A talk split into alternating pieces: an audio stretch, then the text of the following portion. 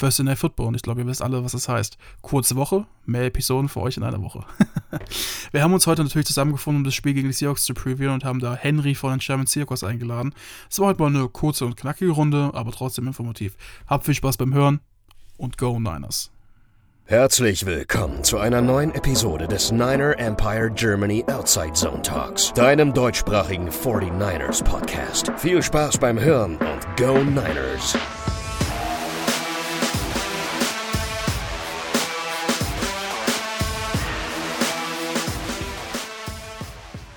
Ja, hallo und herzlich willkommen zu einer neuen Folge des NRG Outside Zone Talks.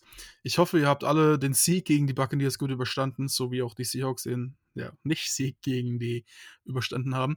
Deswegen habe ich mir heute aber auch zwei hochkarätige Gäste eingeladen. Das ist einmal der Lukas, der ja, wie ihr gerade wisst, gerade noch in den USA ist und dann das Spiel auch live verfolgt hat. Grüß dich, Lukas. Grüß dich, Moritz. Schöne Grüße aus Santa Clara. Und natürlich habe ich es auch nicht nehmen, oder haben wir es uns nicht nehmen lassen, hier einen hochkarätigen Gast der German Seahawks einzuladen. ist immer ein bisschen spannender, wenn man hier mit einem, dem, ja, dem Fleisch gewordenen Feind, sage ich es einfach mal so, die Preview aufnimmt. und der kommt ja auch aus meiner Umgebung, auch wenn wir jetzt gerade nicht zusammen in der Nähe wirklich wohnen, ähm, aufgrund von Auslandssemester oder generell Studium. Aber hier fünf Kilometer von mir entfernt. Grüß dich, Henry. Ja, servus, äh, freue mich wieder mal bei euch zu Gast sein zu dürfen. Ja, also vielleicht erstmal ganz kurz, wir haben es ja alle schon, jetzt auch wegen der kurzen Woche, wahrscheinlich noch nicht so ganz verarbeitet dieses Wochenende. Ich weiß nicht, Henry, wie hast du das, das, das Spiel jetzt gegen, äh, bei euch empfunden hier gegen die, gegen die Rams? Mm, schwierig, weil man sich eigentlich über, das, über die, die meiste Zeit des Spiels sicher war, dass das irgendwie schon hinhauen wird, also dass die Seahawks das, das Spiel gewinnen werden. Also es sah auch die ganze äh, über die über die meiste Zeit des Spiels so aus.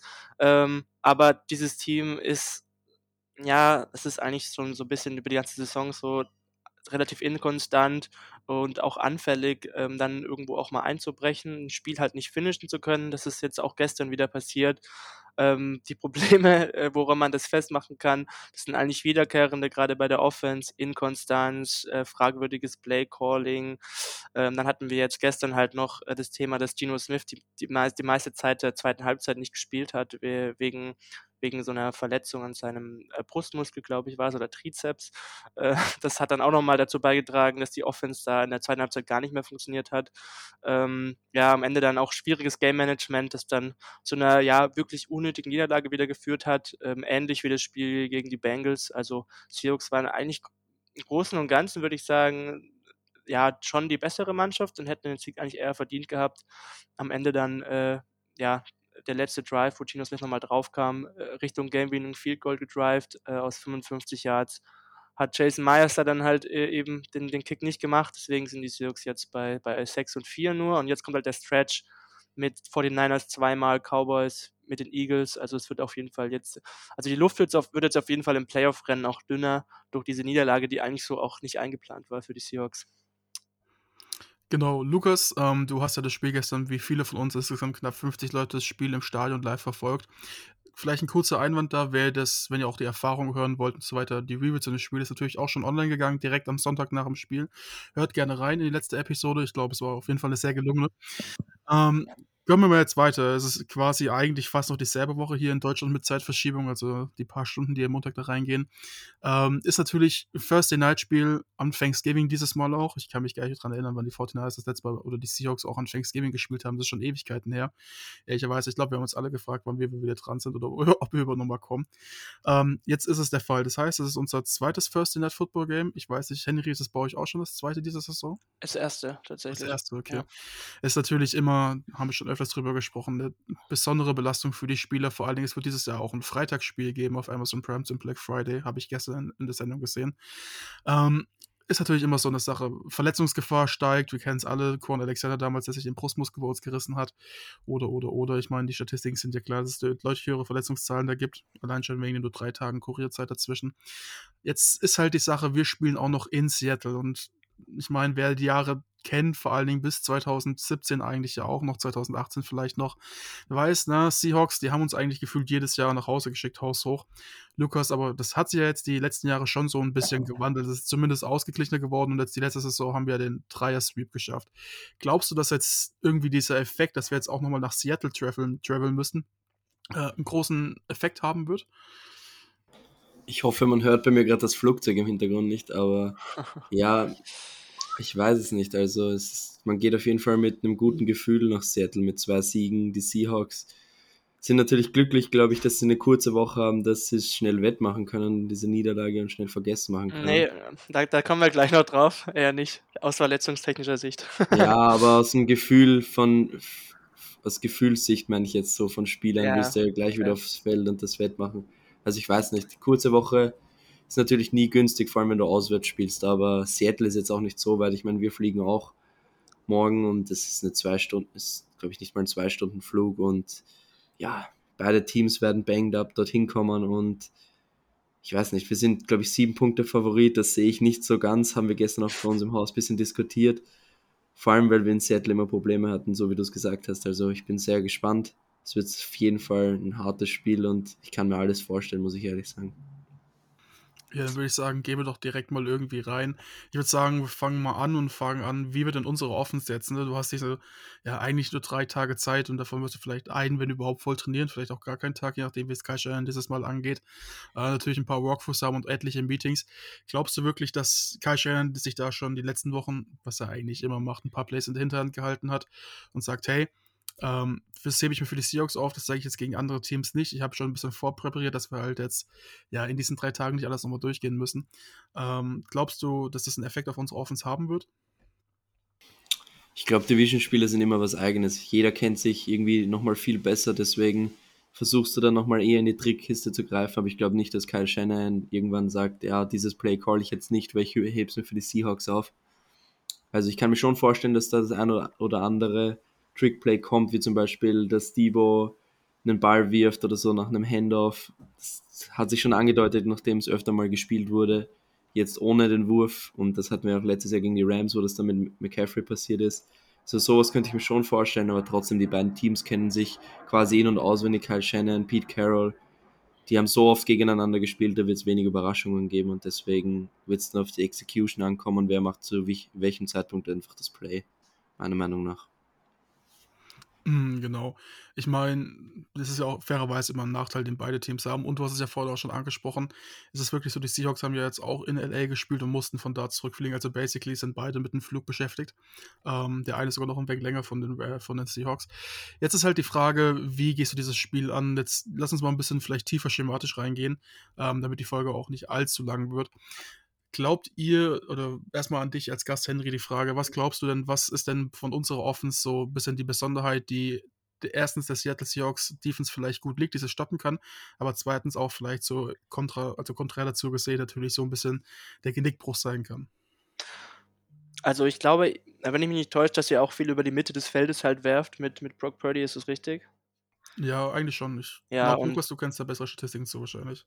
also zumindest war war das meine Wahrnehmung immer über die ganze Saison und ich glaube, das ist halt auch, glaube ich, ein 'nen Weg, um die Seahawks zu attackieren. Gerade die Linebacker Bobby Wagner in Coverage, also die Rams haben das in Woche 1 gemacht und gestern auch wieder. Ähm, die sind da äh, haben die haben haben haben halt Bobby Wagner in Coverage total exposed. Das wäre für mich auf jeden Fall ein 'nen Schlüssel zum Sieg, würde ich sagen. Ähm, ich meine, über die Outside, ähm, grade mit Witherspoon und Woolen, ähm, wäre ich auf jeden Fall komplett komfortabler aus Seahawks Sicht, als halt die Mitte des Feldes zu attackieren. Glaube ich schon. Ähm, ja, aber generell, äh, habe ich irgendwie das Gefühl, dass ihr euch irgendwie 'n bisschen unter Wert verkauft. Also diese 7 Punkte, ähm, ähm, äh, die die Buchmacher da bei den 49ers sehen, also die würde ich mindestens mal mitgehen. Also für mich sind die 49ers schon 'n ganz klarer Favorit und ich sehe halt, wenn ich jetzt mir das Matchup zwischen der Niners Offense und der Seahawks Defense anschaue, kein großartiges Matchup-Vorteil, äh, zugunsten der Seahawks. Deswegen, ehrlich gesagt, weiß ich gar nicht, äh, was der beste Weg wäre oder oder der ungünstigste Weg, sage ich mal, aus 49ers Sicht, die Seahawks Offense anzugreifen. Also wenn, dann würde ich halt Spieler wie Devon Witherspoon ignorieren. Für mich ist Witherspoon inzwischen der beste individuelle, äh, Defense Defensivspieler der Seahawks, ähm, und das als Rookie, was ja schon krass ist, aber vielleicht auch generell was über die ganze Unit aussagt. Also von dem her, ähm, ignoriert lieber vielleicht die Outside Cornerbacks des Seahawks und versucht wirklich da die Mitte des Feldes zu attackieren. Ähm, äh, alles andere wäre dann irgendwie Spieler zugunsten der Seahawks, glaube ich, wenn man wenn man wenn man so versucht zu gewinnen. Aber Ähm, generell ist auch so, dass die Run-Defense jetzt der Seahawks seit ähm, Chenan Boso nicht mehr dabei ist, ein bisschen eingebrochen ist seit, seit Woche 7, seit Woche 8. Einer der schwächeren Run-Defense-Units in der ganzen Liga seit den letzten vier, fünf Wochen. Ähm, also das wären schon so, so ein bisschen die Wege, glaube ich, wo man die Seahawks-Defense gut attackieren kann. Ich finde aber, das mit der Run-Defense haben wir jedes Jahr in dieser Preview, glaube ich, angesprochen und im Endeffekt hatten wir nie ein gutes Run-Game gegen euch. Deswegen da ja. liegen, glaube ich, schon so die Hoffnungen von uns allen auf Brock Purdy. Also die Seahawks werden mit dem Ziel reingehen, dass Brock Purdy sie schlagen muss und darüber brauchen wir ja nicht diskutieren. Aber was mich interessieren würde, denkst du, dass ähm, Witherspoon mit Ayuk traveln wird? Ja, also das, das Thema ist, dass die Seahawks, wenn sie quasi in Nickel-Formationen spielen, Witherspoon ähm, grundsätzlich nach innen schieben. Trey Brown spielt dann Outside mit Rick Woolen.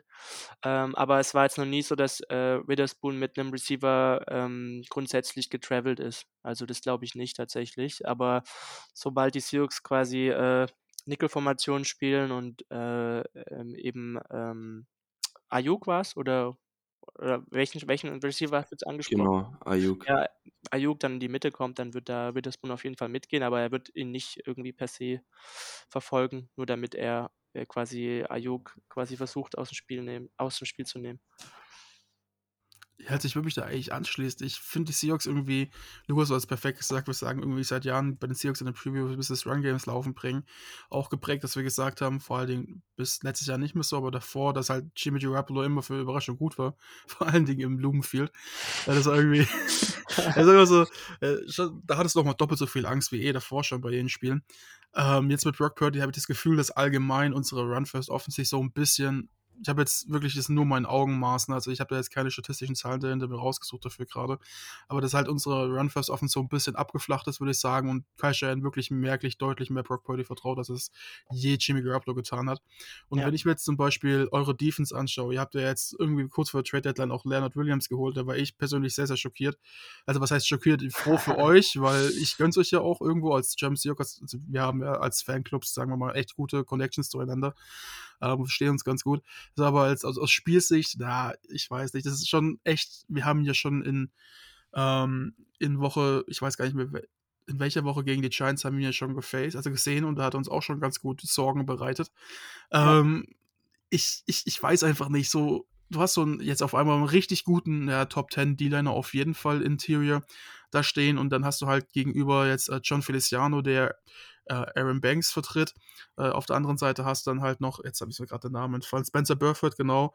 Es ist halt einfach, du hast da jetzt gerade nicht so die Creme de la Creme auf Guard stehen. Ja. Mit Aaron Banks wäre ich da auf jeden Fall ein bisschen, ein bisschen ja, mehr beruhigt, würde ich mal so sagen. Aber Banks hat eine Chance zu spielen, also mal schauen.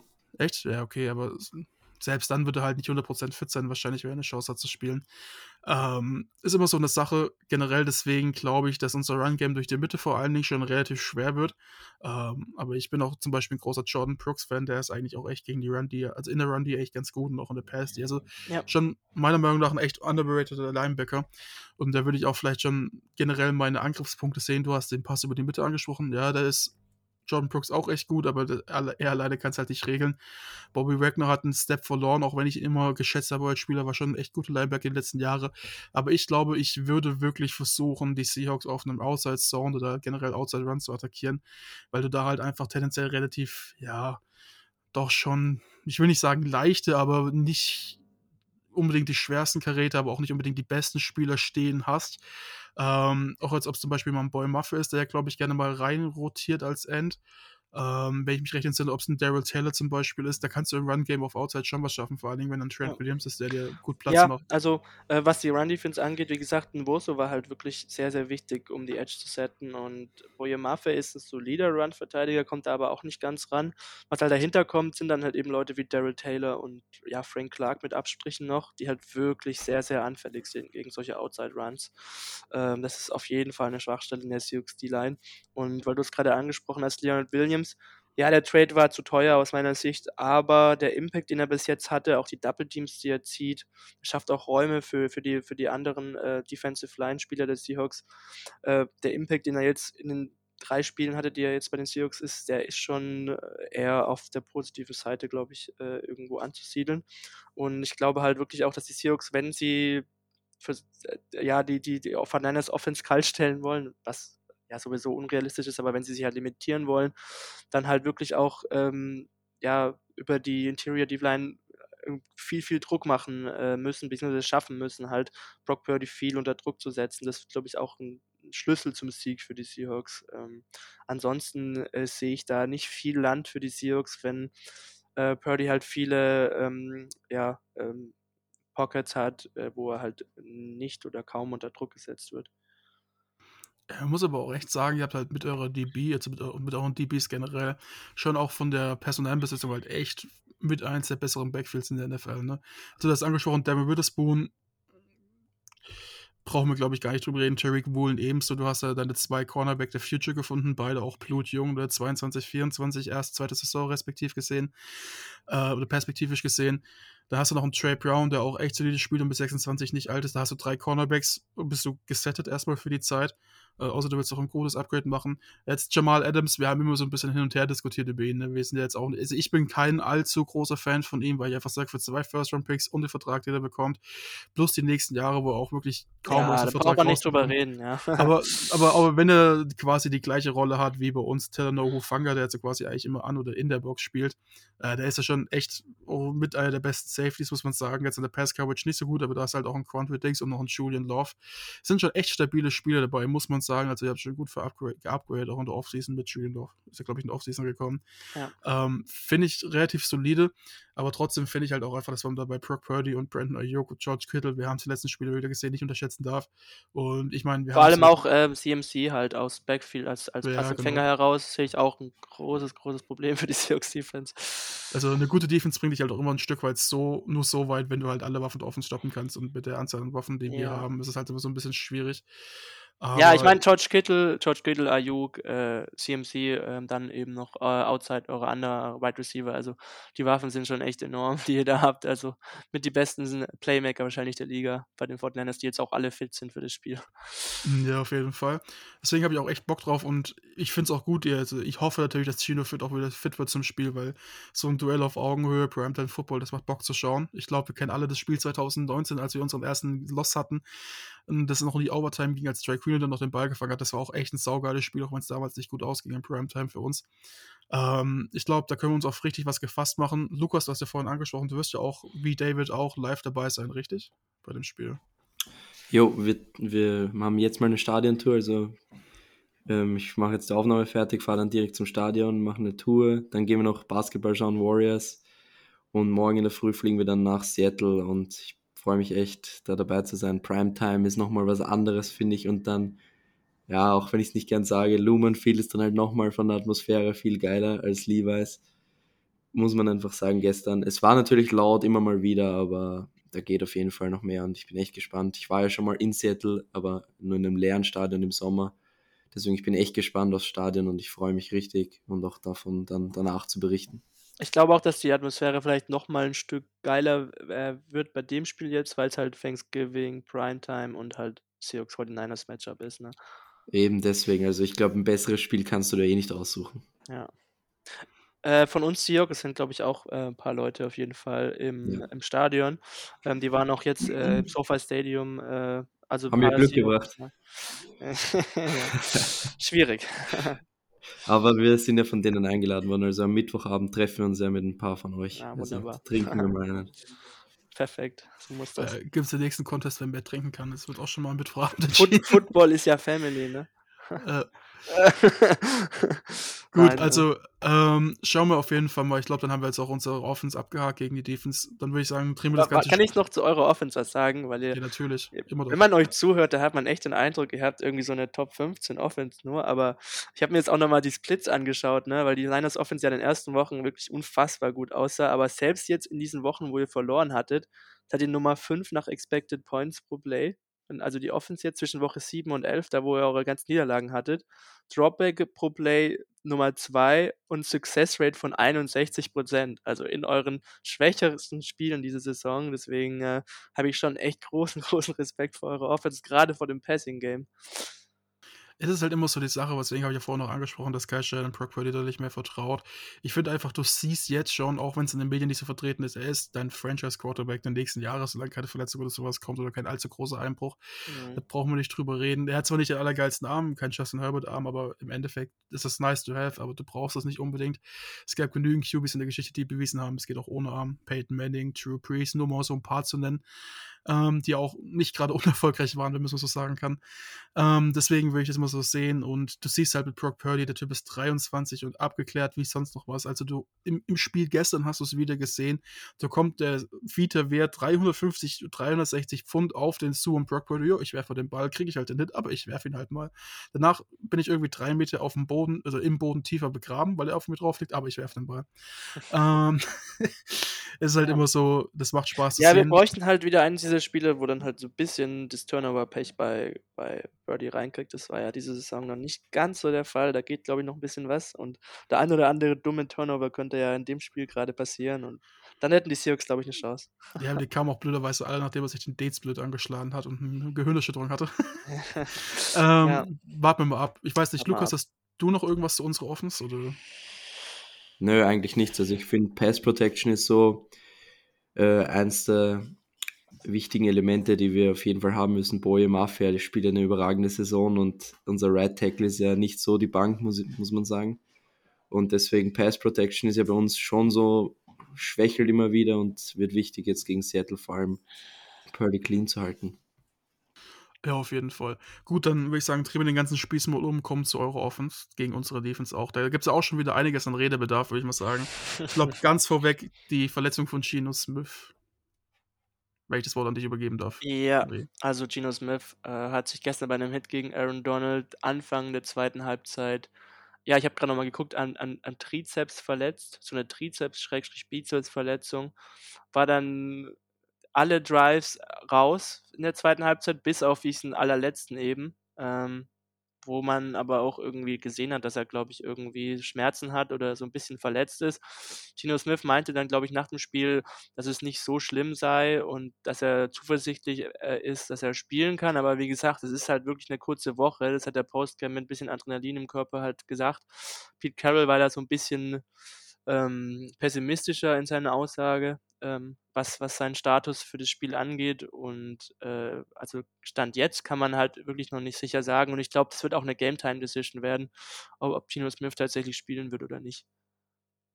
Es halt, es tut mir auch schon irgendwie ein Stück weit leid, weil du hoffst halt nie, dass sich jemand verletzt. Und gerade Geno Smith, der hat jetzt auch wirklich nach seinen zehn Jahren Pause so gezeigt, hey, knapp zehn Jahre als er Backup war, plus minus ein paar jetzt vielleicht. Äh, er hat sich verdient zu spielen. Ich sehe ihn ein bisschen niedriger als der Konsens, um ehrlich zu sein. Also ich sehe jetzt nicht als Top 10, Top 12 Quarterback, eher so 13, 14 rum vielleicht. Aber trotzdem ist es eine richtig gute Leistung, nachdem du so lange eigentlich warst. Und wir wissen es alle, wenn du zehn Jahre lang irgendwo durch die NFL gegeißelt bist, wirst du eigentlich meistens nach dem zweiten Jahr abgeschrieben. Ähm, das ist bei ihm, er hat bewiesen, dass es das Gegenteil ist. Äh, Er hat nicht zurückgeschrieben, wie er damals so schön gesagt hat. Ja. Ähm, True Lock, ich glaube, wenn True Lock spielt, dann, ja, Dann können wir eigentlich das Ganze vergessen. ja würde würd ich nicht sagen, wir sind immer so anfällig, so dumme Sachen dann zu machen und dann gegen sowas zu Ja, verlieren. aber ich meine, gestern hat man es halt wirklich gesehen. Also es gab ja auch in den letzten Wochen so vereinzelte Rufe, als die Offense nicht so ganz gut funktioniert hat, ähm, dass man vielleicht mal ausprobieren könnte, Blue zu spielen. Äh, jetzt hat er halt gestern fast die ganze zweite Halbzeit die Chance und es war halt wirklich gar nichts. Also es war wirklich schlecht. Ähm, schlechte Entscheidung, direkt gepickt worden auch. Äh, und ich sehe da wirklich auch dann auch irgendwo schwarz, wenn, wenn jetzt True Luck spielen sollte. Also da sehe ich für die Seahawks dann in der Offense keine Chance.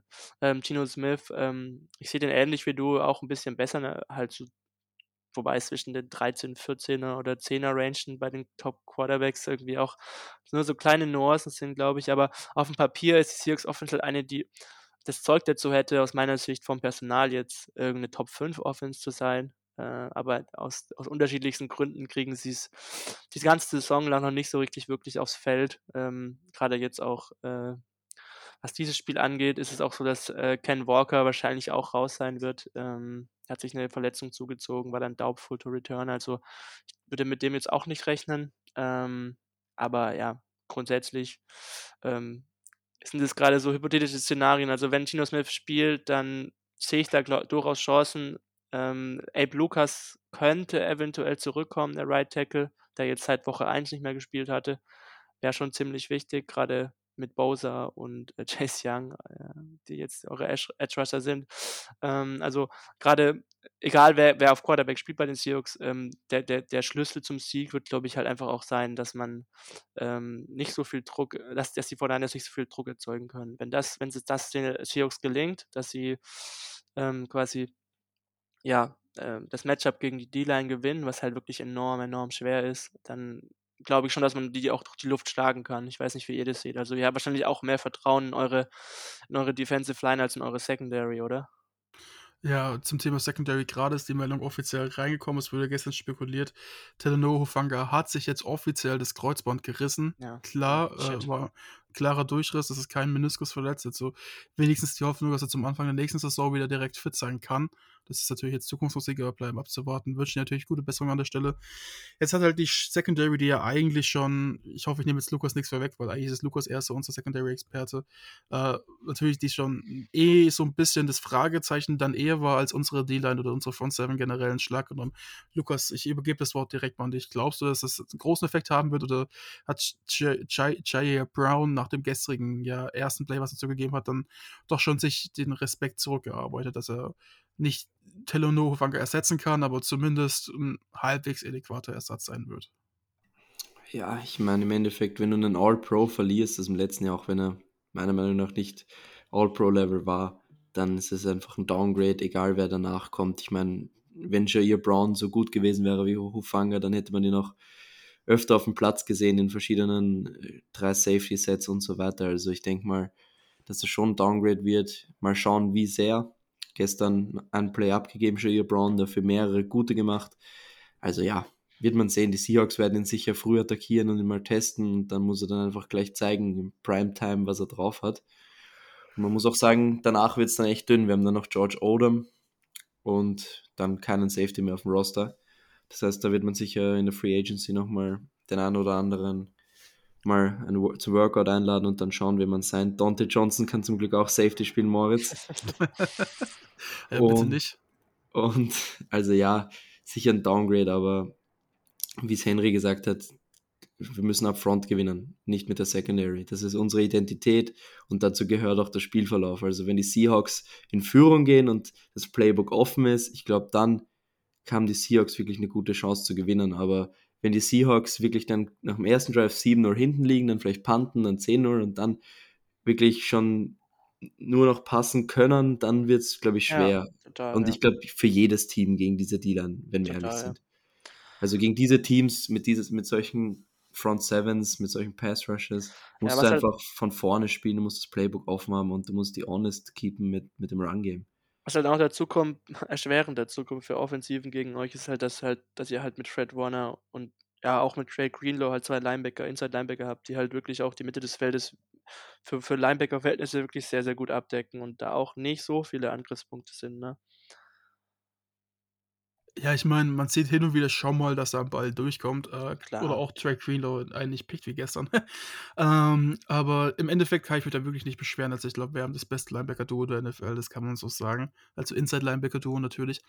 Ähm, ja, muss, muss man so ehrlich sein. Und ich gebe Lukas natürlich auch prinzipiell recht, dass du als Seahawks so nicht in diesen Catcher-Modus geraten darfst. Jetzt sage ich aber auch, das ist mein ehrliches Gefühl, dass es mir wirklich so ein bisschen ein, Dorn im Auge ist, wenn diese Seahawks halt in diesen Catcher-Modus kommen, weil ich habe das Gefühl, das habe ich irgendwie die letzten Spiele gegen die Seahawks immer gesehen und auch generell auch die letzte Saisonverlauf bisher, dass halt unsere Secondary schon hin und wieder mal anfällig sein kann. Die letzten Wochen haben sie sich jetzt wieder gefangen. In dem Free-Game-Losing-Stretch war es ziemlich, ziemlich bescheiden teilweise. Da wurdest du halt schon attackiert und auch Jarvis Ward wurde öfters mal geschlagen. Das darf natürlich dann gar nicht passieren, weil du hast halt mit DK Metcalf, mit Tyler Lockett und mit Jason Smith Schickbar, also JSN, hast du halt drei sehr, sehr gute Receiver und irgendwann geht es so ähnlich, wie es Henry vorhin gesagt hat, gegen unsere Offense. Du kannst halt nicht jeden drei adäquat covern. Du kannst halt sagen, okay, ein Ward kann vielleicht einen von denen rausnehmen.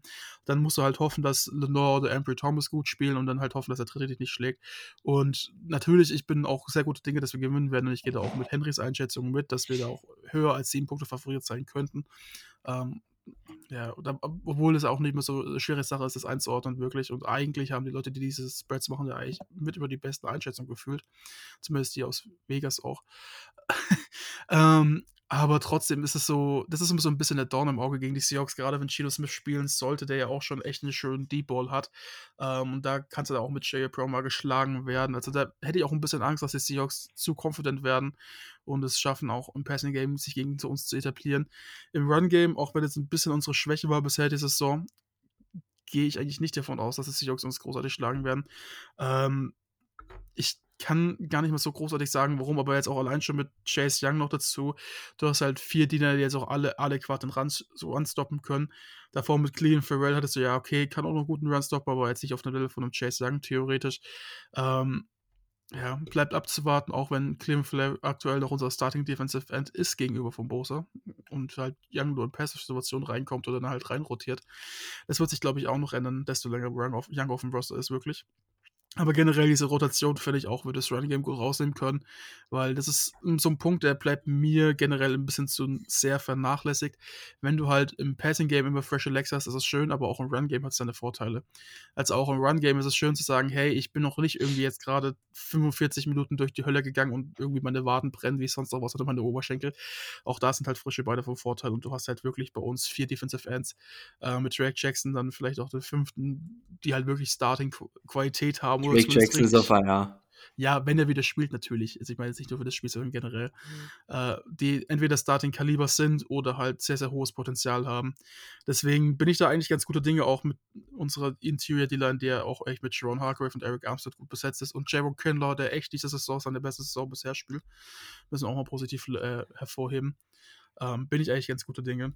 Und ich, ich weiß nicht, die, diese Seahawks-Identität äh, ist immer schwer zu beschreiben. Irgendwie habe ich das Gefühl, durch den Abgang von Gino Smith habt ihr euch kaum verändert in der Offense. Äh, durch den Abgang von Russell Wilson habt ihr euch kaum verändert in der Offense, oder? Das ist irgendwie gefühlt das gleiche wie auch teilweise.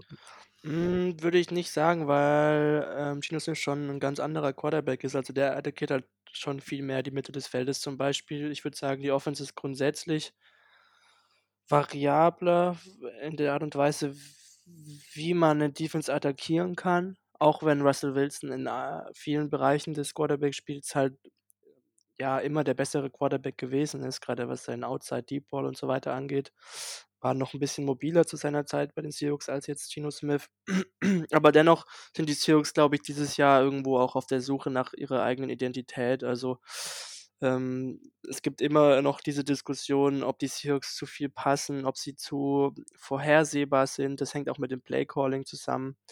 Äh, also die Seahawks sind schon irgendwie ziemlich passlastig dafür, aber irgendwie auch dann zu inkonstant, um, um eine um eine Defense nur durch die Luft auseinanderzunehmen. Und wenn dann die Defense weiß, es kommt der Pass, äh, dann ähm, ist die Seahawks Offense auch äh, immer wieder dafür gut, dass sie mal für eine ganze Halbzeit zum Beispiel kalt gestellt wird. Also äh, ja, also schwierig. Ähm, was ich bei Tino Smith vielleicht noch dazu sagen möchte, ist, ähm, und die Odds sind halt wirklich schon klar auf Seiten der 49ers auch deshalb, ähm, selbst wenn er spielt und fit ist, weiß man halt nicht, wie fit und ob er dann wirklich auch bei 100% ist und das kommt halt auch nochmal erschwerend dazu, würde ich sagen.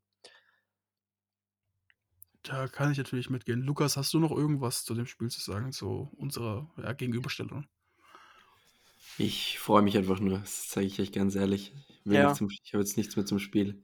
Have fun, enjoy, auf jeden ja, Fall. Ich bin, ich bin auf jeden Fall echt neidisch und ich hoffe, ihr habt alle viel Spaß, äh, auch wenn eine Seite verlieren wird, zwangsläufig, aber ich glaube, die Atmosphäre an sich kann es schon wieder wettmachen. Ja, auf jeden Fall. Aber ja, ich freue mich einfach. Es gibt ja nicht so viele gute NFL-Spieler in den letzten Wochen, viel schlechter Football da draußen. Also ich ja. hoffe einfach mal auf einen guten Foot Football heute Nacht, der noch das Eagles Chiefs-Spiel, darauf freue ich mich auch. Aber ja, Augen auf Donnerstag und ich freue mich. Das erste Mal, dass ich für die Chiefs bin, ja. das habe ich auch letztens Ja, gesagt. stimmt. Ich meine, wenn die Chiefs das gewinnen, seid ihr dann äh, vom Standing her genau wieder, wieder equal mit den Eagles? Nein, nee, die Eagles ah, ja. haben dann eins mehr. Okay. Aber dann haben wir die Chancen aufzuholen, um direkt einen Vergleich dann. Spielt ihr noch einmal gegen die? Ja, genau. Ja, ja wir spielen jetzt gegen euch, dann ja. Eagles und dann wieder gegen Nummer 1 Seed still in play für die 49ers. Also das ist auch irgendwie ein, das einzige Team, ehrlich gesagt, den ich das zutraue, dass die sich den Nummer 1 Seed noch holen und nicht die Eagles, ehrlich gesagt. Äh, bleibt abzuwarten. Ich meine, die Seahawks sind auch immer gut von Upset gegenüber jetzt den Eagles mal. Äh, Würde es euch natürlich gönnen, dass ihr die Eagles schlagt. ja, ja, klar. ähm, ja, die Chiefs können die Eagles auch, also haben wir letztes Jahr gesehen, ob Super Bowl, dass sie die schlagen können. Das bleibt Ja. abzuwarten. Das ist noch ein bisschen zu früh, das zu sagen. Aber auch, ihr seid jetzt auch noch safe in den Playoffs drin. Also ihr habt immer noch ein Spiel Vorsprung gegenüber den anderen Teams, soweit ich das richtig in Erinnerung habe. Minimum ein Spiel. Ja. Ähm, ja, es macht natürlich immer Spaß, ne? Du hast gerade angesprochen, Lukas, die wünsche dir natürlich auch viel Spaß. Seahawks, Niners, Primetime, was gibt's Besseres? Ja, also, gibt eigentlich nichts Geileres zum Schauen. Exactly. Vor allen Dingen so für die jüngere Generation von uns, die jetzt in den Cowboys, also ich würde uns jetzt mal als jüngere Generation bezeichnen. Ich weiß nicht, wie alt ihr dann wirklich seid. Kleiner Spaß an der Seite. ähm, aber trotzdem, die Cowboys-Rivalität bei uns ja nicht so ausgeprägt, eher dann die Seahawks-Rivalität. Und mich freut es, dass zumindest jetzt die letzten Jahre das Duell dann doch ein bisschen ebenbürtiger ist auf beiden Seiten, mit einer Art Ups und Downs. Und deswegen würde ich sagen, ich glaube, Special Teams kann man sich äußern. Ich meine, wissen wir alle, wo wir stehen. Wir haben eigentlich einen ganz guten Panther, Top 10. Alles andere Kickoff-Coverage ist eigentlich auch ganz gut. Moody könnte man drüber reden, aber hat jetzt die letzten Wochen eigentlich auch keine Angriffsflächen gezeigt. Weiß nicht, bei euch ja, sticht ja das same, same. auch nicht weder negativ noch positiv Ja, großartig hervor. ja. Das Grundsolid. Deswegen würde ich sagen, kurze Woche, heute mal eine relativ kurze Aufnahme, wenn ihr alle damit einverstanden seid. Ähm, ich wünsche euch natürlich alle einen guten, schönen Morgen, Mittag, Abend, je nachdem, wer die Folge hört und uns beiden ein erfolgreiches Spiel mit vielleicht dem erfolgreicheren Ausgang für uns, ähm, dass wir da auch beide verletzungsfrei rauskommen und dann sehen wir uns bald ja auch bestimmt wieder. Deswegen, falls ihr nichts mehr habt, würde ich uns jetzt verabschieden und wünsche ich allen, wie gesagt, einen schönen Tag. Ciao, go Hawks. Ciao. Go Niners. Fuck the Seahawks. das bleibt drin. Das war der Niner Empire Germany Outside Zone Talk. Streamt und abonniert uns auf allen gängigen Kanälen unter ad 49 ers Empire GER.